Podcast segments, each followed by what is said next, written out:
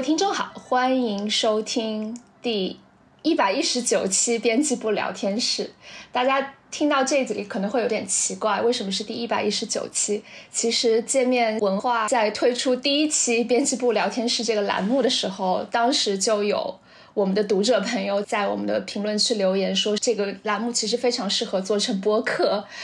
然后过了大概两年的时间，我们终于决定。真的把它做成一档播客了，所以这个虽然是第一百一十九期聊天室，但是确实是我们的第一期播客节目。那我介绍一下，我是界面文化的记者林子仁。然后今天参与编辑部聊天室聊天的还有我的另外几位同事，大家先呃各自跟我们的听众打一下招呼吧。大家好，我是子琪。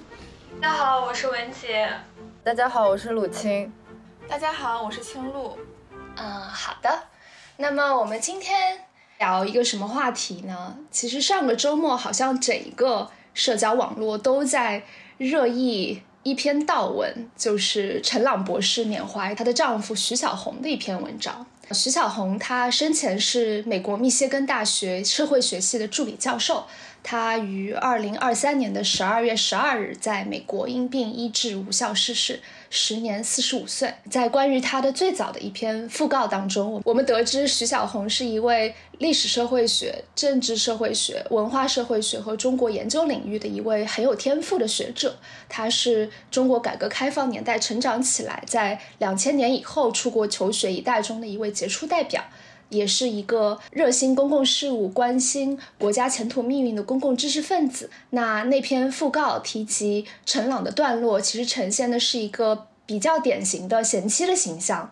她为了徐小红的学术追求，放弃了香港理工大学的终身轨教职，在过去两年照顾丈夫和年幼女儿的同时，还在攻读临床社会工作的硕士学位。悼文的作者是这么写的。我们敬佩和感谢陈朗为小红和家庭做出的巨大奉献与牺牲。但是，当陈朗自己动笔书写他眼中的徐小红和他的家庭的时候，我们终于看到了一个自身也极富才华的妻子，在所谓的巨大奉献与牺牲当中，各种难以与外人道的感受。比如说，在丈夫取得职业成就的时候，她内心其实充满了痛苦的尖叫。因为当丈夫沉浸于学术研究和宏大概念的时候，她自己却是要直面各种家务琐事。尽管她也和丈夫一样热爱哲学和理论，在丈夫以女性主义者的身份自诩的时候，她对男性难以知行合一有一种无可奈何，以及她在目睹丈夫为论文被拒而痛苦的时候，对现行的学术体制也充满了失望。那这篇悼文之所以迅速的在社交网络中传播开来，或许是因为从女性视角剥下浪漫爱的面纱，公开剖析婚姻幽暗之处的文本还是太少了。而在女性主义思潮风起云涌的当下，这篇悼文也切中了许多女性，特别是年轻女性对异性恋婚姻的怀疑甚至恐惧。陈朗的故事似乎是在告诉我们，婚姻就是一个要求女性隐忍、奉献、牺牲的制度。即使一位家境优渥、才华横溢的女性，也不免要忍受这些。对于这篇悼文引发的巨大的关注，陈朗又发表了一篇补充的说明。他是这样回应那些觉得他充满怨气的读者的：“他说。”那些觉得我怨的读者，不管是同情我还是批判我，其实都低估了我作为一个独立自我的立场。小红从来都不应该是属于我的，正如我也不属于她。在爱之前，我们必须先成为自己。我自己一直是认为，他人的生活冷暖自知，外人其实是非常难智慧的。但是这篇悼文和他引发的种种的争论，其实已经超过了个人经历的范畴，衍生出了不少具有。公共性的话题，所以，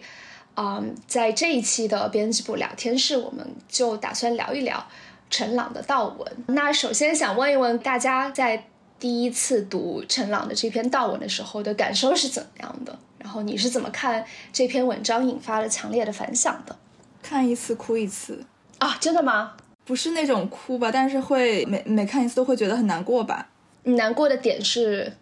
我个人的感受是，我觉得这篇文章之所以引发这么强烈的反响，是因为他提到的两种矛盾的情绪，其实两种情绪都非常的强烈。一种是她对于丈夫徐小红的爱，这个爱也是非常深刻的。然后另一方面，他就像是子人在问题里提到的，他的这种怨恨也是非常强烈的。我是想到说，我们平时如果在一些小红书或者豆瓣之类的地方看到的，就女性倾诉的帖子的话，它更多的情况下，它是有一个偏向性，比如说它更多的是一种怨恨，底下人可能就会说。那你还是离了吧，不要恋爱脑啊，姐妹。然后我们支持你。但是如果他在里面说的更多的是他的一种爱的话，那底下的评论可能又变成了呃怎么这么娇妻这样的一种评论。这篇文章它其实是把这两种视角都提前的呈现了出来，所以让我们没有办法从任何一边。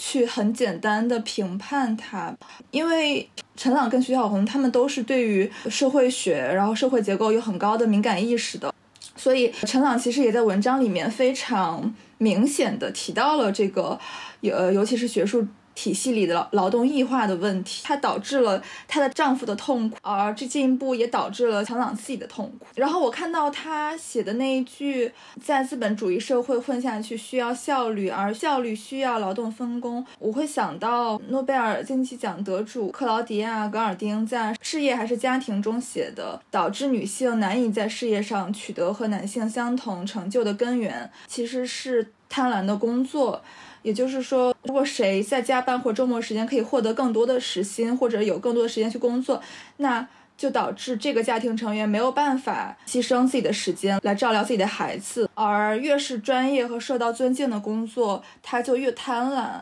这一点在陈朗跟徐小红身上是非常明显的。徐小红收到拒信，他也提出了那个非常尖锐的疑问，就是虽然好像大家都在讲做学术就是要收到拒信，但是这种被拒绝真的是有必要的吗？我觉得这一点是非常公共性的。格尔丁还在书里面提到说，在这样一个充斥着贪婪工作的世界里面，伴侣如果要公平的话，这个代价是非常非常高昂的。是基本上没有办法解决的一个冲突，所以，所以我读到这篇文章，徐小红最后她受那个基督教的受礼，成为了基督徒嘛，就等于是说皈依了宗教，因为她可能觉得自己对于妻子的这种 guilt 歉疚没有办法解决。我其实一点都不奇怪，可能正是因为这种结构内的问题没有办法解决，所以她只能。依托于一个更超越的维度，去让自己得到一些抚慰，或者是不要这么难受吧。所以整篇文章读下来，就是又为女性的这种爱而感动，又为这种没有办法解决的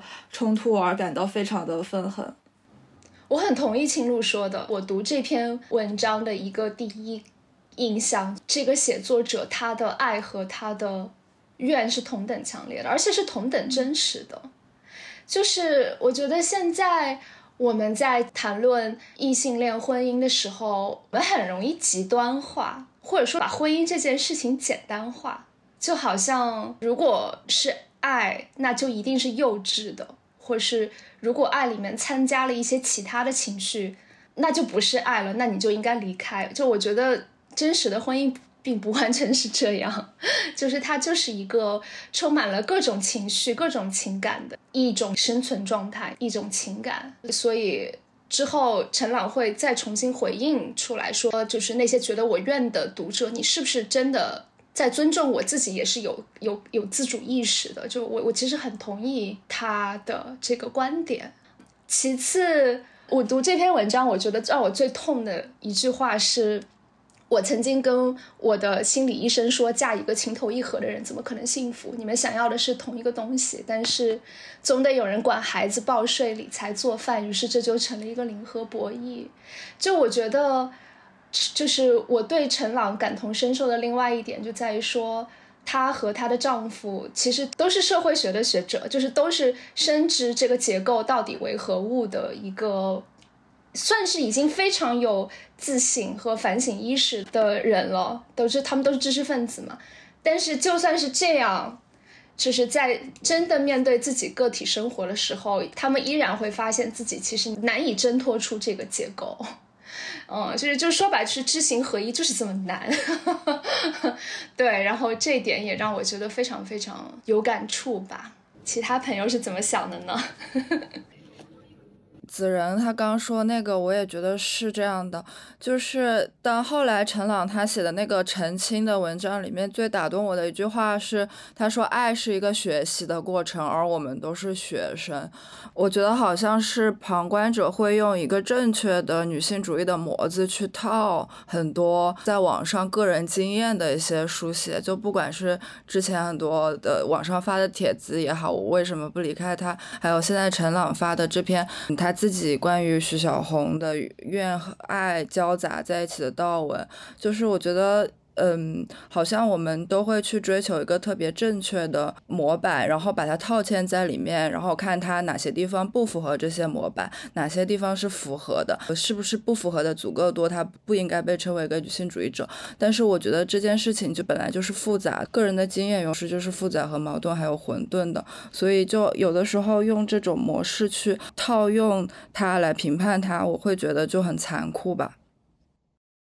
刚才青露说的那个陈朗丈夫最后皈依了宗教这一点，还有他用这个来做一种嗯疏解自己的方式，突然就让我想到了我我之前也是一直在揣摩他提这一段的意义。后来我在想，是不是因为陈朗这一方他偏向于认为，不管是爱也好，罪也好，它是跟我们个体的经验相关的，因为我们就是生活在日程当中，就是我就是每天都在处理着具体的事情，就看着我的丈夫一步一步走向了。什么样的一个深渊也好，就是没有办法回返的境地也好，但是这一方是这样想，但另一方可能就是想，我我们怎么解决呢？用一种更宏大的力量来解释，就是爱和罪都并不是从我们自身发起的，它是。源于一种不可解释的神秘力量，就觉得这点还挺值得琢磨的。同时读这篇，我我主要是从文体上就是有个感触，就觉得道文确实是理解一位女性很好的一个角度。她的写作是家庭的、个人的，同时也是公共的，因为。道文本身就是一个公众的，就是面向许多怀念她丈夫的人公开的一次演讲。一般意义上，你很难看到在丈夫还在的时候，妻子是那个化身，妻子是那个出面说话的。就是在那种传统婚姻当中，就比如说鲁迅和许广平在一起，你就很难看许广平是为鲁迅代言的。但是问题是。鲁迅是那个先去世的人，这一点还蛮有趣的吧？如果你把它当成一个隐喻的话，就是女性其实给丈夫写悼词的机会比男性到期的机会要大得多。但是我们看过来的传统是反过来的，就是元稹和苏轼的悲悼更加著名。我觉得这一点还蛮有趣的。同时，我我就在想啊，为什么哀悼当中反而更能流露出个性和才华？就为什么悲伤要通过失去来确认？是不是哀悼？虽然这样这样讲很残酷，但是哀悼也给予了人们一次，尤其是女性一次重述过去的机会，就是重新讲述、重新定义我们的婚姻，重新再梳理我们的关系，而不再是一种规格的代言体，不再是想象中女性的样子。所以，我觉得道文对于女性来讲，好像天然的就是有一种我说的这个天然，既是生物意义上的，也是就是给不给你发言权的这个意义上的。好像是能够给予女性一次机会。刚刚子琪其实提到，就是在道文这种写作里面，会发现发现女性的声音是远远的要小于男性的声音的嘛？这点我觉得挺有意思的。然后我就想到之前我读英国剑桥大学的古典学教授玛丽比尔德的那本《女性与权力》薄薄的一本书，然后它里面有提到，就是在西方的古典世界里面。对于女性在公共场合发言，其实是也是一贯的持鄙夷的态度的。但是有两个情况是例外。第一个情况是，当女性作为受害者和殉难者出现的时候，这个时候他们会被允许发出声音。然后第二种情况是，当女性为了维护他们的家园、孩子、丈夫或是其他女人的利益，就是为了一些公共利益的时候。他们也是可以被允许做公共表达的，然后我会觉得，就是放在为纪念自己的亡夫写悼文这个 context 下面，好像它也可以，就是也可以说是一种，就是女性难得的能够拥有公共演说的机会的这么一个场合吧。嗯，文杰有什么要说的吗？对我刚才在想说，子琪讲说以前著名的写悼文的可能。呃，就是元稹跟苏轼的悲悼更加有名啊。然后我就想到，看到很多人在说，就是，呃，你看苏东坡他写悼文的时候都不是单身，那个时候他旁边可能至少有两个女人嘛。写《项脊轩志》的那个桂有光，他写那个，呃，琵琶树今已亭亭如盖矣，就是当时我们都是在。呃，教材上看到这个嘛，然后大家都很感动，觉得说这位男士对妻子的用情很深。但是，其实他后来就是他老婆去世当年，他就他就把那个老婆的贴身丫鬟纳为妾了。第二个贴身丫鬟她去世的时候，他也写了一个就很感人的，叫《寒花葬志》。他不管写给哪个女人的，就是墓志铭悼文，都写的特别的真诚感人。每个人他都很认真的去爱，我觉得也是，就是你现在看来他可能是个有点渣男的形象，但其实我觉得，我觉得女生也可以学习这种吧，就是也也许你可能你真的是很喜欢啊，也经过了很多的痛苦，但你的人生还要继续活下去，你就不应该就一直陷入在那个痛苦中。按照 按照文杰这个说法，苏轼也也算是渣男吧。他娶了两任妻子，然后纳王昭云为妾。你看，你想想，人家可是写出过“十年生死两茫茫，不思量，自难忘”这样子的这样子的词的一个多情的丈夫啊。但这好像也并不妨碍他继续和其他的女人有亲密关系。扯远了，扯远了。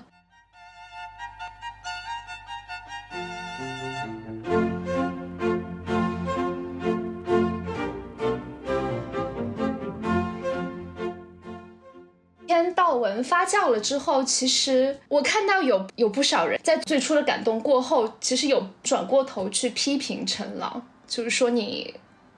明明是一个自己也是一个很有才华、很有能力的学者，就是你为什么要为了丈夫而妥协，或者说是你你为什么不干脆就离开这段婚姻？所以这也是我很想听听大家的想法的一个问题，就是。当一个女人，她明明知道她在这段婚姻当中，她自己的福祉可能是受到一定损害的，这个就是向父权制妥协吗？以及当我们在说要批评结构，不要批评个人的时候，我们究竟在说什么呢？我有一个想法是，或许有时候正是对于这些特别有抱负、然后有才华的女性，她才会。向往一个比他怎么讲世俗意义上比他强，或者是怎样的一个男性，因为那可能也是一种对于自我的想要更往前进的愿望吧。我觉得青鹿这个说的让我想到豆瓣上最近有一篇很红的帖子，叫做陈朗什么东亚人追求卓越的一生和陈朗的悼文。他觉得那个就是东亚人必须追求卓越的这种理念，就是会有点像在这个背后事情的伏笔吧。他觉得那个徐小红对陈朗的歉意其实是很真诚的，但是在那个东亚人追求卓越的抱负里和必须要做到非常优秀的信念里面，那个信念对他来说太强悍了，所以以至于他就是必须要这么选择。就是青鹿刚说的，陈朗也有也是有这种感觉，是吗？就很感觉有一种，就是我是想要成为你，还是想要得到你这样的一种亘古的迷思吧。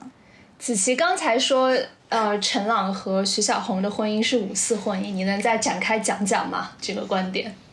我理解青露的意思就是说，陈朗和徐小红在志趣上是相投的，同时也要想要并肩进步，而且还隐隐着有着一种，嗯，我可以从你身上学到点什么，是这个意思吗？嗯，所以这个这个心态其实是很多所谓的进步女性、现代女性都会陷入的一种迷思，就是说我抱着一种我想要更加进步，我想要从你身上学到一些东西的这种想法，和你走入了，组成了这段志趣相投的婚姻，没想到。却事与愿违，这个其实也是徐广平的困境，就是在那本《五四婚姻》里面有着很详细的讲述。就徐广平在给他的友人写信当中，在身处那段婚姻的时候，他已经觉察出这种诡异的地方，和他出发的时候想要追求的完全不一样的。因为最后他也是成为了一个著名男人的助手，而且是需要操持家务、需要养育孩子，这个和他一开始的动机是完全不一样的。但是他也不知道怎么解决。只能说维持相对的经济上的安稳，不会让自己陷入到出走以后就无家可归的处境。就这个是他为自己有谋划的地方。我觉得陈朗可能还没有到这个地步吧，因为他是不是完全放弃了他的地位，完完全放弃了他的职业？是吗？我们可以用我们可以用这么性别本质主义的观点去理解当代的亲密关系吗？但是之前我们聊天室的时候不是讨论那个知性恋嘛？然后我们当时就是说，呃，好像知性恋确实就是大多数是女生在聊，我想要一份知性恋，但是男生很少会说，嗯，我要去，我我也想很追求知性恋什么的。这个是不是有点类似？我觉得这个也真的是女生才会有的心理。我觉得很少有男生说我想跟一个女生结婚，是因为我一定想从。他的身上学到点什么，就是我感觉还是把自己放在了一个。嗯，首先我同意刚才子琪说的，就是我们可以在陈朗和徐小红的关系里面看到五次婚姻的这种情感结构，就这个我是同意的。但是我会觉得他们的就是当代的婚姻和。一百年前的婚姻，一个比较大的区别就在于，其实现在很多家庭的情况是，夫妻双方在结婚之前其实是地位完全平等的，特别是在两个人，比如说是同龄以及受教育程度是一样，然后在差不时间段进入职场的这个情况，就他们的起起始点其实是平等的。然后在结了婚之后，会发现男性和女性在职业发展上会出现一个明显的分化。这个其实也是刚才我们提到的克劳迪亚·格尔丁在那本《事业与家庭》里面，他观察美国家庭的情况的时候得出来的一个结论。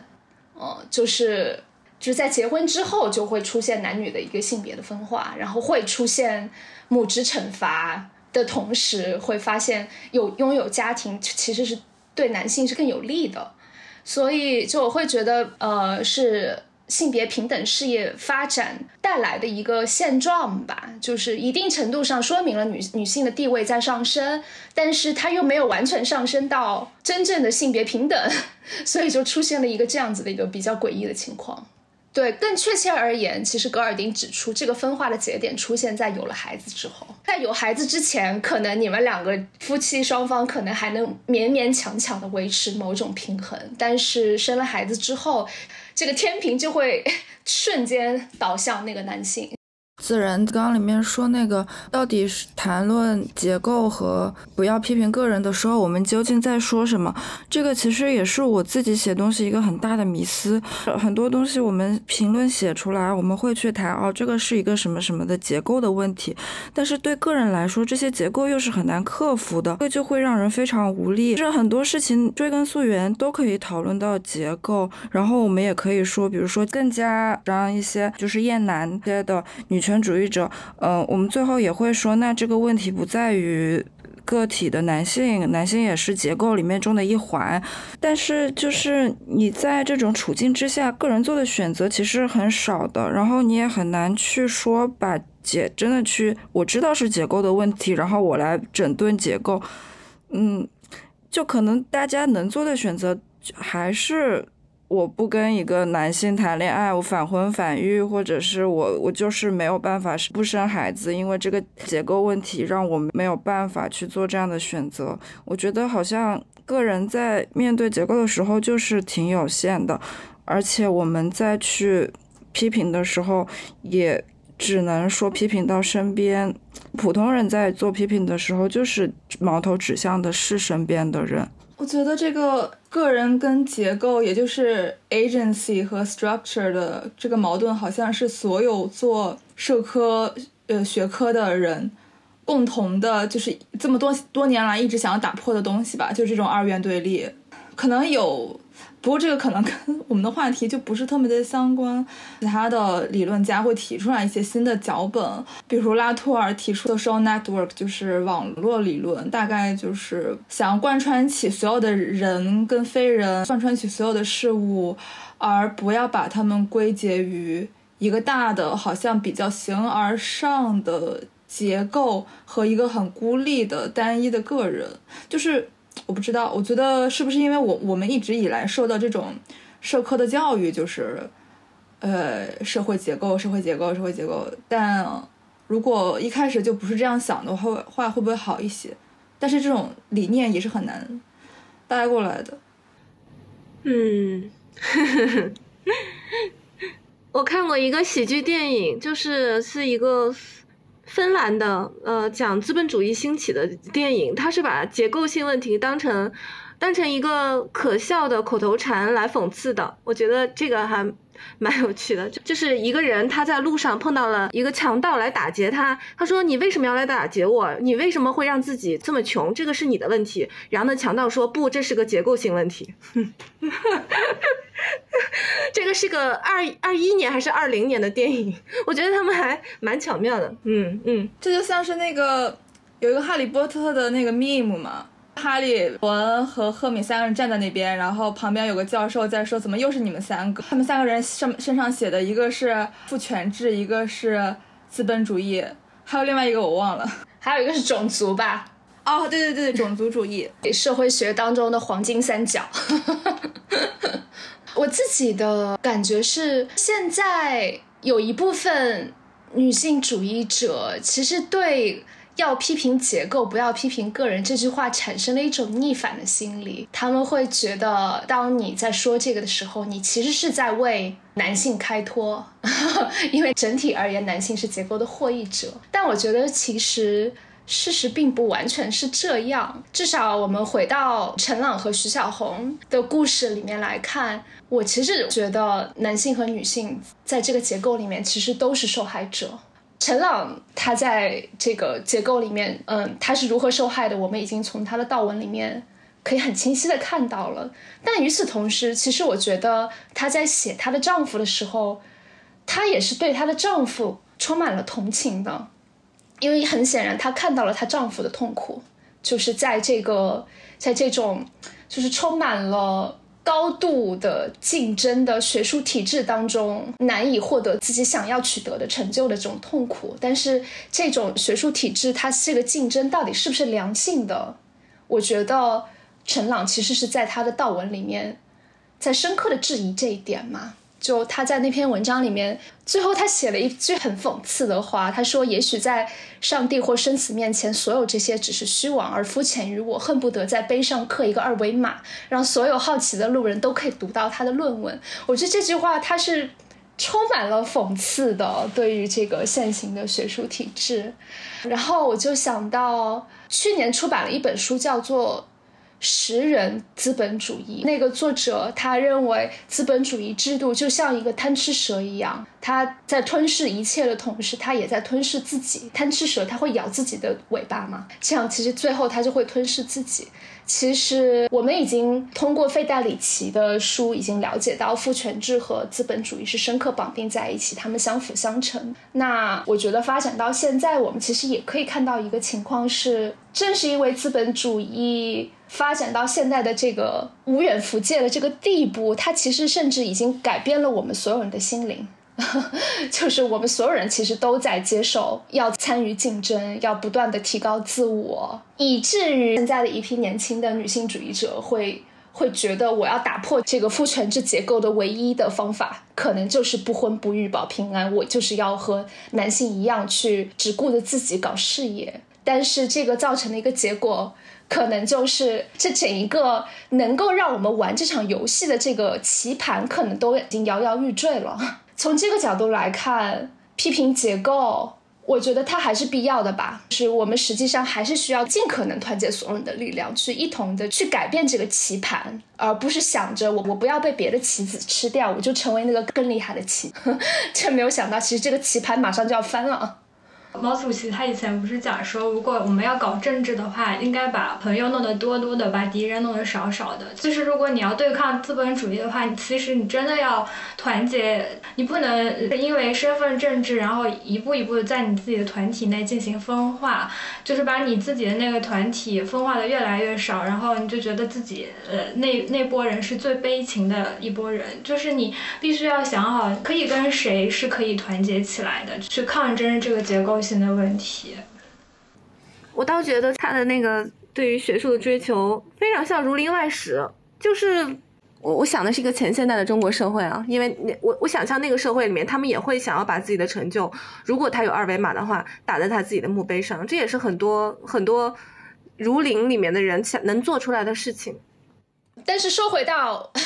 美国的学美国的学术界的现在这个竞争就是如此的激烈啊！就那本《离开学术界实用指南》里面援引个数据，我觉得还挺惊人的。他说，就是现在在美国只有大概百分之一点二的艺术类和人文类的博士项目的学生可以在顶尖的院校得到终身教习，而呃，读博人数中只有百分之二到百分之七的人能够最后获得终身教习，所以这个这个竞争的激烈程度真的很很难以想象。刚刚鲁青提到，现在比较强烈的想要去对抗男性的，或者是比较激进的想要对抗男性的女性们，这是因为他们想要反叛这种。要批评结构，不要批评个人。然后他们的确是去批评了男性个人吧，但是这样导致的结果可能就是刚刚子仁提到的结果，变成我们还是受到资本主义的那一套的洗脑。因为很多他们的目标就是婚不育的话，就有更多的时间来得到更好的工作机会。然后更好的去卷，还是在一个这样体制里面吧。当然，可能一部分人的想法是，等到我们可以有能力去改变这个体制了之后，再去谈这件事情。等于是说，他们现在所做的一切，好像是一个为了改变结构的途径，挺难讲的。嗯，好像这种说法是经常会听到，就是我要做到一个什么样子的地位之后，才有能力去改变一些结构上的问题。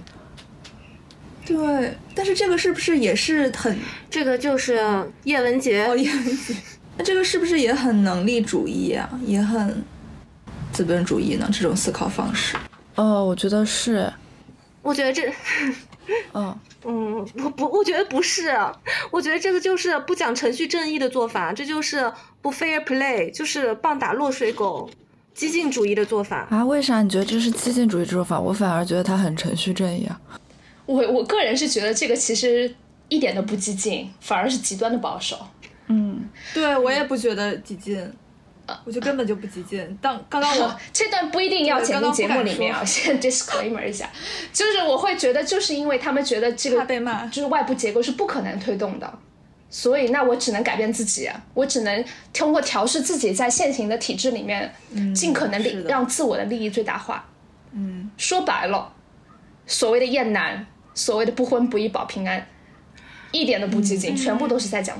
都全部都是关于如何让自个人利益在现行体制里面最可能是不同的角度吧。哦，对于异性恋婚姻的整体性的批判，这一点我同意子琪说的，这就是一种灭霸的思维，就是你会觉得过去的一切都要被扫荡一空，然后不承认任何人与人之间的传统的人际关系或者是连结关系的价值。我不确定这一段能不能放 放在节目里啊，我再说一下。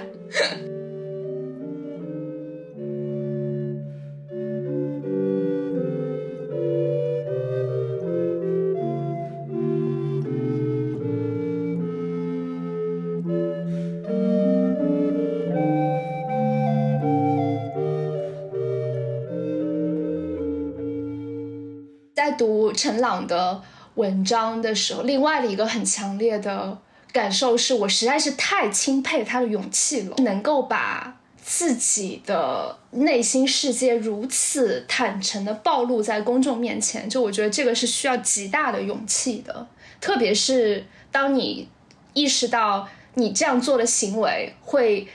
引发各种各样不同的解读，甚至是误读，所以这也会让我在思考一个问题：在这个以男性的视角、经验和福祉构建的世界里面，就我们一方面真的是非常需要看到女性眼中的那个世界，看到女性的经验。但是另外一方面，当这个女性开始言说的时候，她又不可避免的是会被曲解和被简化的。但这样子对他们是否公平？这个也是我在读她的文章的时候的一个疑问吧。就我不知道各位是怎么看的。呃，我之前在看一个经济学的书《契约论》，然后我就发现这个婚姻它是一个不完全契约，就是讲的是就是缔缔约的双方他不能完全的预见，就是履约期。期间可能出现的各种情况，所以没有办法。呃，达成内容完备和设计周详的契约条款，就是比如说我们以前看电视剧啊，或者是动画片什么的，反正他们就就讲到这个两个人结婚了，然后从此他们幸福快乐的生活在一起，然后就没有了。陈朗的这个道文，他很就很真实的就讲了这个不完全契约后面还可能出现的各种情况，或。想象的美好的生活其实并没有那么美好，但是你想象的痛苦里面也会掺杂着一些的很深切的爱。这些内容，我觉得女性经验的公共叙述，就是你就会在讲明白，可能我们刚才在讲那个呃结构性问题，在有结构性问题的时候。在你签订了这个不完全契约的情况下，你可能会有各种各样的情况发生。那这样的情况，以前的这种浪漫爱的神话，它是不会告诉你的。当你了解了这一系列可能的风险之后，再去做出自己的选择，我觉得是很有意义的。呃，我觉得真的可以选择的话，你是可以选择你不结婚，你跟情人同居，你选择你结婚，或者你你结婚不生孩子，就做什么样的选择都可以。但现实情况中，是你做什么样的选择都会有人批评你。我认为，就是你真的可以进行各种选择的时候，而且没有什么人来就你的性别来批评你这些选择的时候。还是一个理想的情况吧。然后，当故事的主人公被曲解和简化是否公平？我认为，基本上你在通过讨论当中，几乎所有的人都会被曲解和简化的。就感觉被曲解是所有言说的命运，所以我觉得这是不公平的，但可能是没有办法完全解决的问题。就好像是要不要把要不要承担个人的风险来造福以后的更多的人。好像是这样的一种置换吧。我自己就如果是我的话，我会想办法写虚构作品。就我没有办法承受他人对我个人生活的各种审视，但是我觉得如果是我的话，我会希望用文学的方式来把一些我的感受给表达出来。虽然我觉得我没有什么写文学的天赋。然后你的读者就会猜这个作家的哪些部分是他的私生活，然后那没关系啊，你尽情去猜好了，但我可以不承认嘛。之前我看柳毅写的那篇关于张爱玲晚年写作文章里面也会提到说，嗯，对于女性写作，很多人会用自传的方式来看她写的一切作品，包括虚构，用自传的方式去解读它。我觉得这可能也是一种就是解读的刻板方式。对，这是艾朗诺说的才女之泪，就不管是谁，张爱玲、李清照，全部都是这样。嗯，而且好像对于一个女生来说，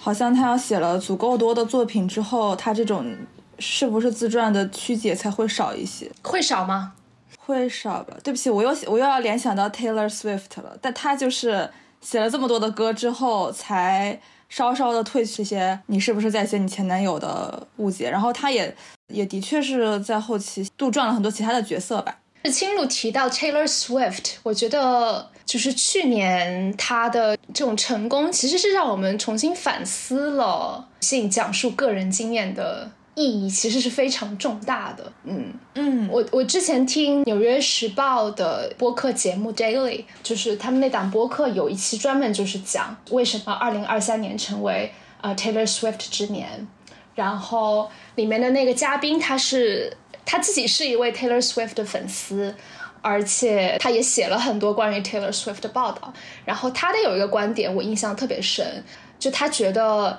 Taylor Swift 之所以能够成为一个全球性的一个 icon 巨星，就是因为他其实找到了一个跟他的听众沟通的一个方式。这个方式就在于说，他要讲述自己的经验，讲的越具体越好。他的原话是 specificity，有这个具体性的时候，你的听众才真的能够跟你产生一种连接。他们也会意识到，哦，原来你说的东西，你的感受，在我的生活中其也是存在的。就它并不仅仅只是一个某一个年轻女孩的经验，它可能是一种共通性的经验。而之前其实大多数的流行歌手是没有这个意识的。听那期节目，就是他他说那个观点的时候，我我还挺有启发的。就是以前我没有这么想过。我觉得与其说是就是没有这个意识，可能是没有这么的勇敢吧。因为陈朗也是同样的道理，就是